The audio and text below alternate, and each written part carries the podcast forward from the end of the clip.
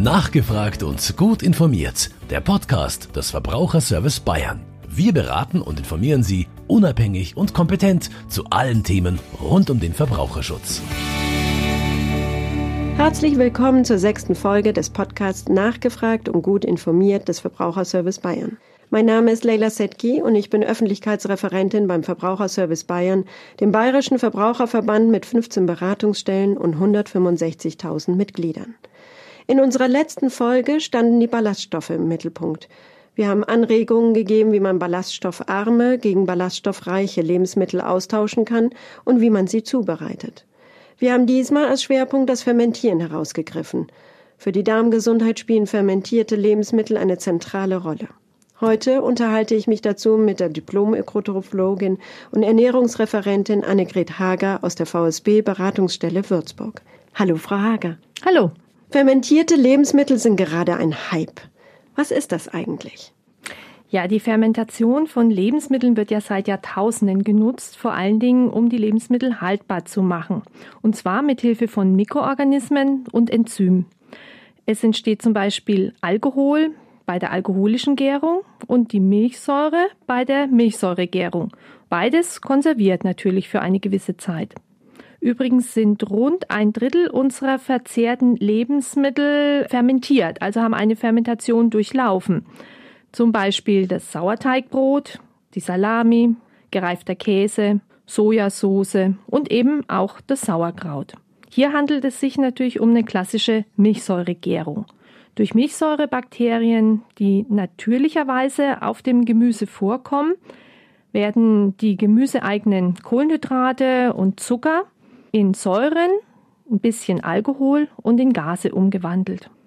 Dabei verändert sich natürlich die Farbe und die Struktur des Lebensmittels, zum Beispiel des Gemüses, und ganz neue Aromen entstehen. Durch Zuckerverbindungen oder auch durch würzig schmeckende Eiweißbausteine, das kennen wir in Sojasauce oder Miso. Dann natürlich durch die Säuren und durch die Salze. Das heißt, jedes fermentierte Lebensmittel hat einen ganz charakteristischen neuen Geschmack. Und was ist so positiv daran? Ja, also zum einen natürlich das Geschmackserlebnis und die Haltbarkeit ohne Kühlung oder Einfrieren. Und die Lebensmittel werden auch bekömmlicher, vor allem manches Gemüse oder auch das Brot weil schwer verdaubares äh, wie Zuckermoleküle, die leicht zu Blähungen führen in bestimmten Brot oder auch die Phytinsäure im Vollkornbrot werden durch den Fermentationsprozess langsam abgebaut. Dann entstehen auch etwas Vitamine wie Vitamin C und B-Vitamine die Milchsäure in dem Produkt, die fördert unsere Darmbewegung und damit auch die Reinigung unseres äh, Darminneren.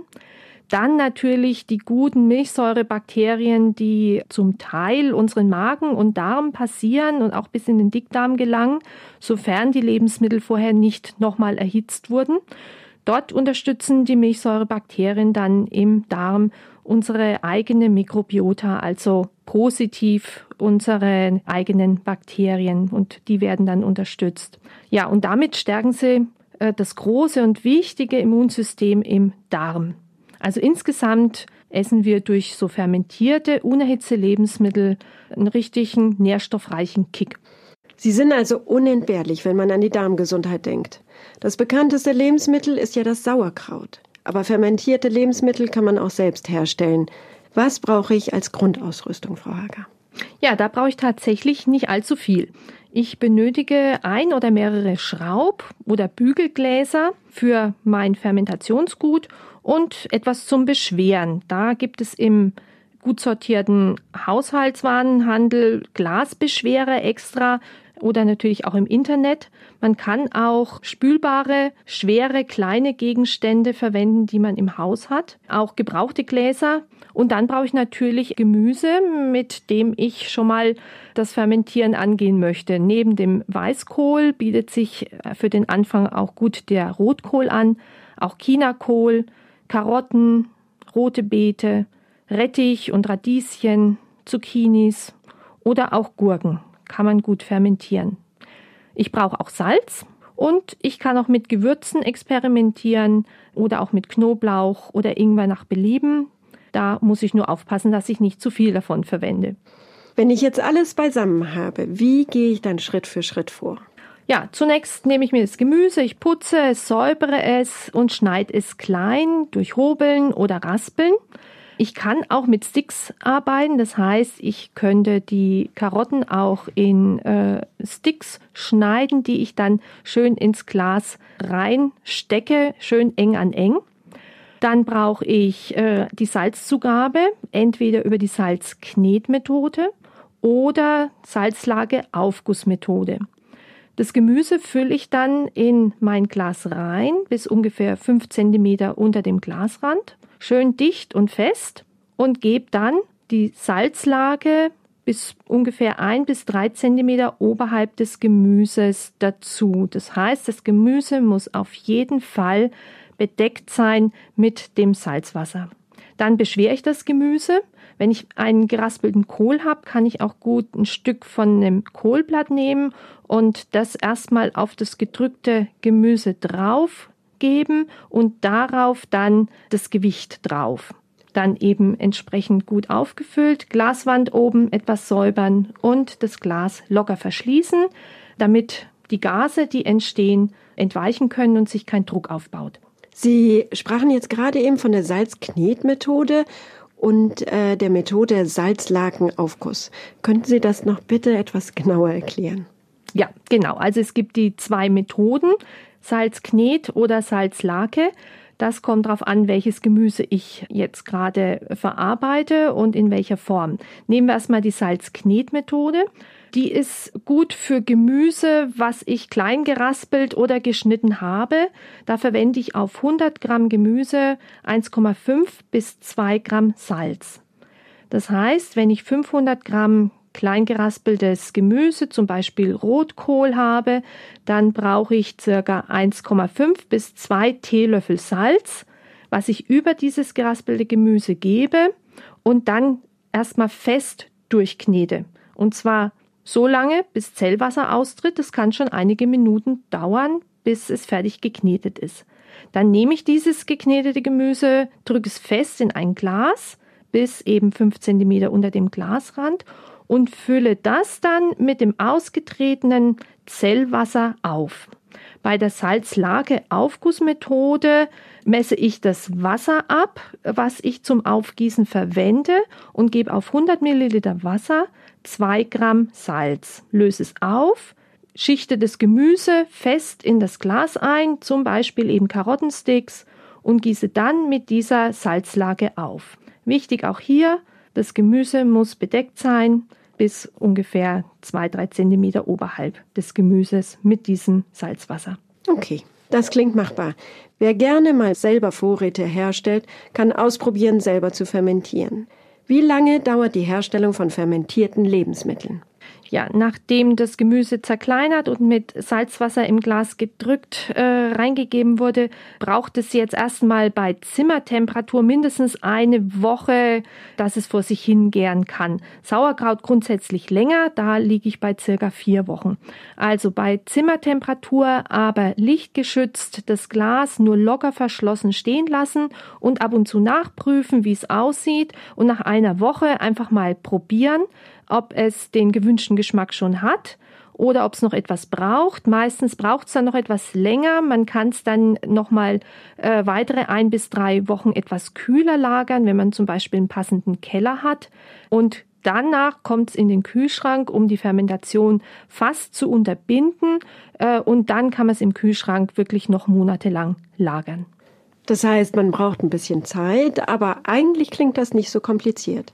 Was muss ich denn als Einsteiger beachten? Gibt es zum Beispiel eine bestimmte Auswahl an Gemüsesorten, die sich besonders dafür eignet?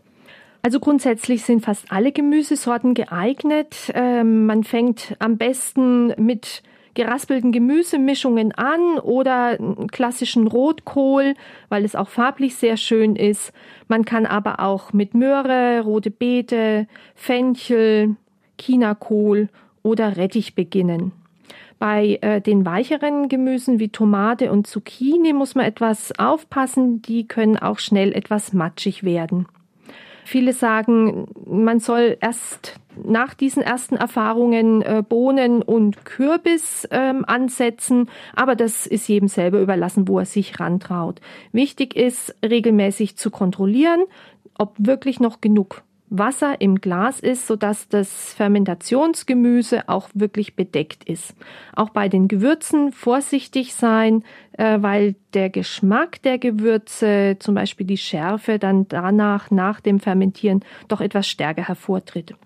Gilt es noch etwas zu beachten? Könnte es eventuell, weiß nicht, äh, vielleicht Probleme mit Schimmelbefall geben?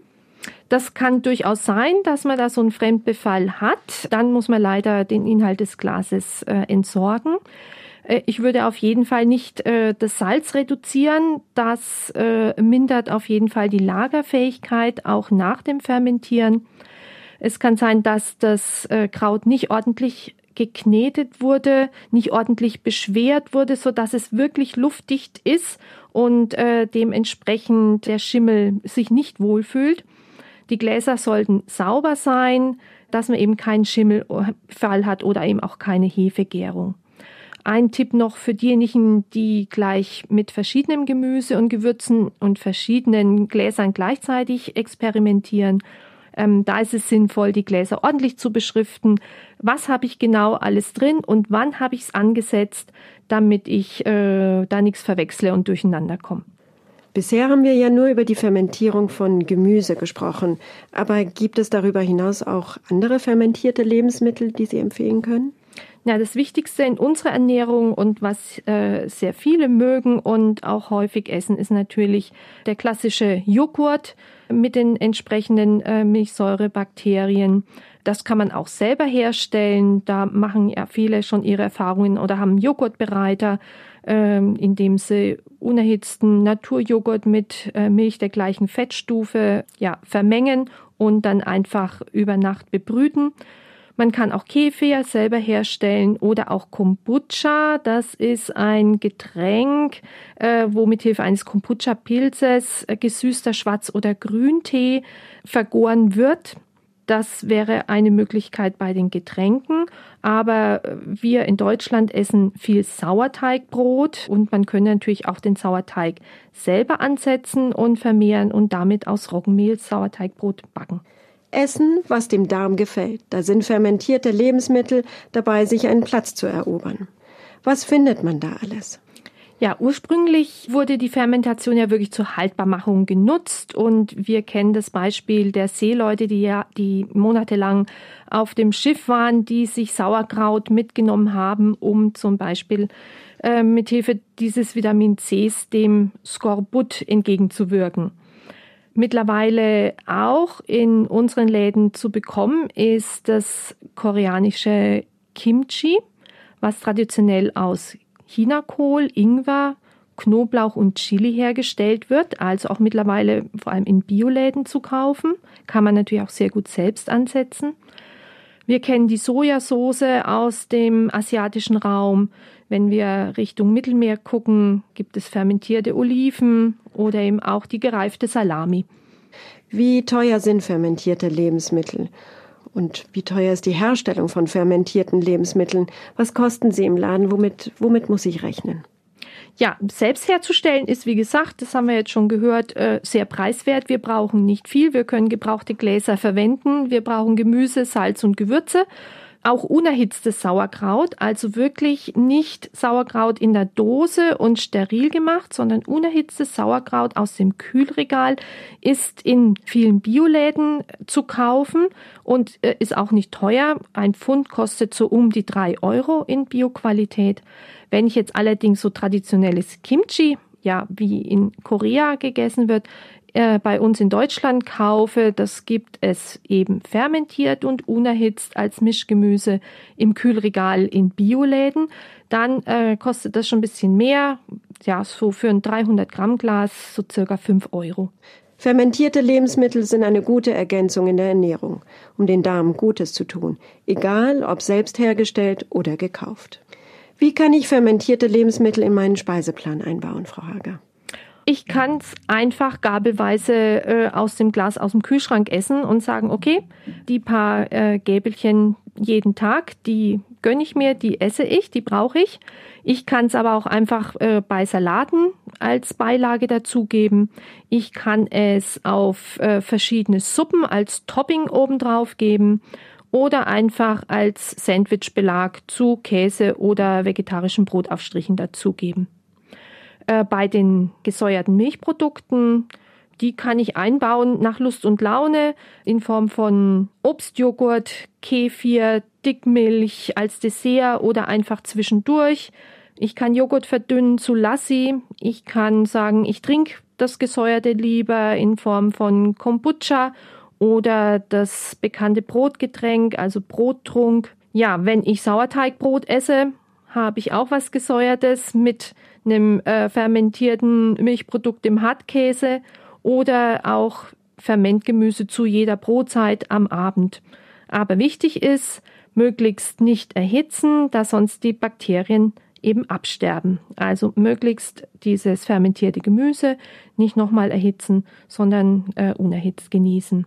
Wie lange das selber fermentierte haltbar ist, das kommt ein bisschen drauf an, äh, wenn ich die empfohlene Menge Salz verwende und das Ganze im Kühlschrank lagere, ist es eigentlich monatelang haltbar. Mit etwas Sorgfalt klappt das Fermentieren. Gleichzeitig gibt es aber auch gute fermentierte Lebensmittel zu kaufen. Wichtig ist, dass man sie regelmäßig isst und möglichst nicht erhitzt, um die Bakterien nicht zu zerstören. In 14 Tagen geht es weiter mit einer Sendung über Probiotika und Präbiotika. Vielen Dank fürs Zuhören. Wenn Sie Fragen haben, schicken Sie uns eine E-Mail an ernährung@verbraucherservice-bayern.de. Weitere Informationen gibt es in unseren Beratungsstellen oder auf unserer Homepage. Vielen Dank, Frau Hager, für die heutige Sendung und eine gute Heimfahrt. Gerne, danke, tschüss. Das war nachgefragt und gut informiert. Der Podcast des Verbraucherservice Bayern. Eine Produktion in Zusammenarbeit mit dem katholischen Medienhaus St. Michaelsbund.